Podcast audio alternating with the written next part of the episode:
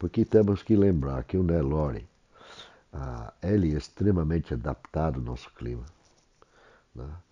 Ah, a fêmea ah, é, é fabulosa, ela tem uma fertilidade maravilhosa, produz em qualquer ambiente tropical nesse país, que vai do Pantanal, a Bahia, Tocantins, Pará, o, o, o, a Nelore tem uma fertilidade fabulosa.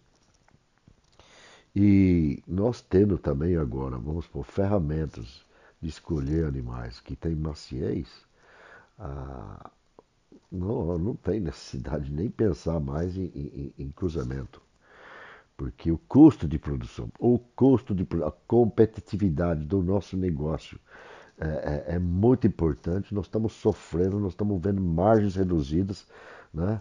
Você vê um animal que vem de cruzamento industrial, ele come 20% a mais que o Nelore para chegar no mesmo peso. 20%. Né? Eu tenho conhecidos meus que estão lá no Mato Grosso, gente grande, gente que está engordando 180 mil boi por ano, 180 mil boi por ano em semi-confinamento, né? Eles não querem nem saber mais de, de, de cruzamento industrial, né? Eles é só Nelore e hoje Nelore Seipe, porque ele sabe que, que é o produto que ele está, a, a, homogeneidade do animal, o acabamento do, do, do, do, do animal que tem. Inclusive, interessante, eu estive visitando a, a, eles esses dias e eles também têm um confinamento pequeno lá. E ele estávamos com várias visitas, até inclusive várias ah, visitas dos Estados Unidos, que ficaram impressionados com a qualidade do Nelore, acabamento do Nelore que estava lá no confinamento. E, e, e, e o, o, produtor virou para mim e falou: esse, esse Nelore Sape tem um problema. Mas o que, que é o problema? E ele falou brincando, né? Essa morre. Eu falei, como morre? Então, essa morre muito mais cedo que os outros. Essas outras aqui que eu tenho aqui, olha, esses tamanhos, esses boi grandão, tardiozão, não morre, essa aí fica 120, 150 dias aqui no confinamento. Essas aqui que eu tenho de sempre aqui, tudo morre aqui com, com 90, 80 dias, a terminação rápida. E nós temos um retorno. É esse gado que eu quero. Mas eu acho que esse conceito no Brasil está espalhando, está, está sendo ah, reconhecido o, o gado SEIP. Eu acho que nós temos novidades que vão vir para o gado SEIP também ah, no breve futuro, que vão facilitar a aquisição desses animais para o produtor. E senhores lembram que vocês vão fazer o semeador agora, e esse gado SEIP não é só a, a, a, disponível através de touros genômicos, né? o touro genômico, o que, que é o touro genômico? Que tem um DEP ou informação sobre sua produção, DEP, diferença que esperar de progênio. Né? A diferença que você espera do progênio do, do, dos filhos desses animais. Né?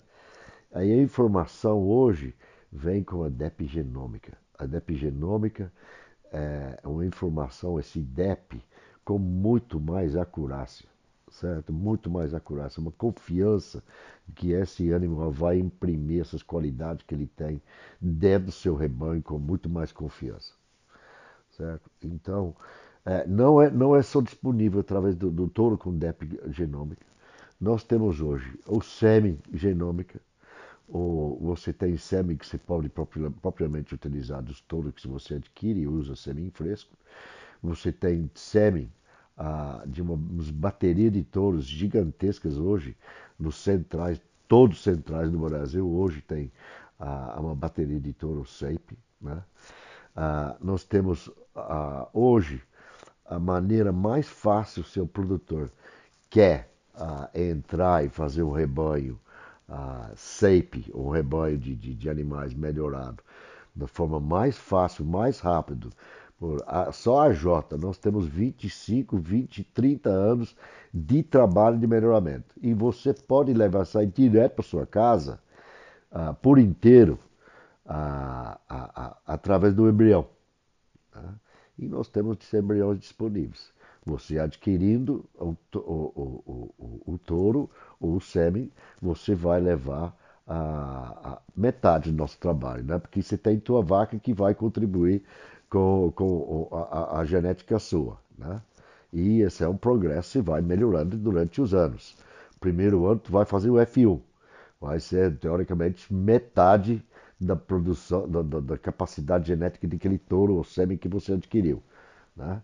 E sua vaca vai entrar com metade. Né? Ah, que é muito importante a gente lembrar. Vou frisar, já falei diversas vezes.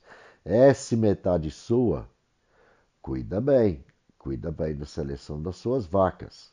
Né? Essas são suas fábricas e, e, e, lembra que o touro que você leva lá dentro de casa só entra com metade, certo? Então, quanto mais que vai melhorando sua base de vaca, ah, quanto melhor que seja a sua base de vaca, você usando touros melhorados, vai ser melhor ainda o seu resultado. Né? E quem puder, ou quem tem vaca, vamos supor, cruzada e não sabe fazer, põe um embrião, faz uma reposição legal. Então faz, leva lá, um, faz uns 100, 150 novilhos dentro do teu rebanho, SAPE com alto índice, né? E, e, e, vai ver como é que vai melhorar rapidão isso aí. Tá? Então, eu acho que meu recado para hoje é isto, né? Ah, vamos pensar sobre a semeadura, vamos melhorar nossos rebanhos, vamos tirar essa desfrute maior, vamos melhorar nossa, nossa rentabilidade. Isto tudo ajuda a reduzir custo. Né? Essa que eu falei no último podcast. Nós temos um commodity. Né? A gente pode agregar os valores aqui e ali, mas é um commodity e difícil que nós vamos mudar o preço. Então nós temos que entrar, aumentar a produtividade. Nós temos que aumentar a produtividade e buscar uma margem de, de, de, de, de, de sobrevivência. Virá, acredito, não tão longe, mas virá, ah, eu acho que momentos melhores de preço de, de, de carne é, este é o momento de investir e não de vestir. Quer reduzir, quer reduzir teu rebanho, mas faz com muito critério. Faz uma seleção das vacas muito bem feita. Né? Tá? Não poupe com touro. Não fique prorrogando aquela reposição de touro. Ah, eu vou ficar com esses aqui. É muito dinâmico a melhoria de touros. A melhoramento é muito rápida. Né? Então, é muito melhor você faz uma seleção na vacada, descarta a vaca e, e, e, e, faz uma reposição daqueles touros lá. Né? Tem oportunidades no mercado, ah, se, se adquirir touros bons. E não esquece também, olha gente, o embrião é a chave e não é tão caro quanto você imagina. O embrião é um ótimo, uma ótima forma de melhorar seus rebanhos. Bom, vou parar por aqui. Espero que esse aqui tenha sido útil para vocês. E um muito bom dia para vocês até mais. Alô, jacarezinho!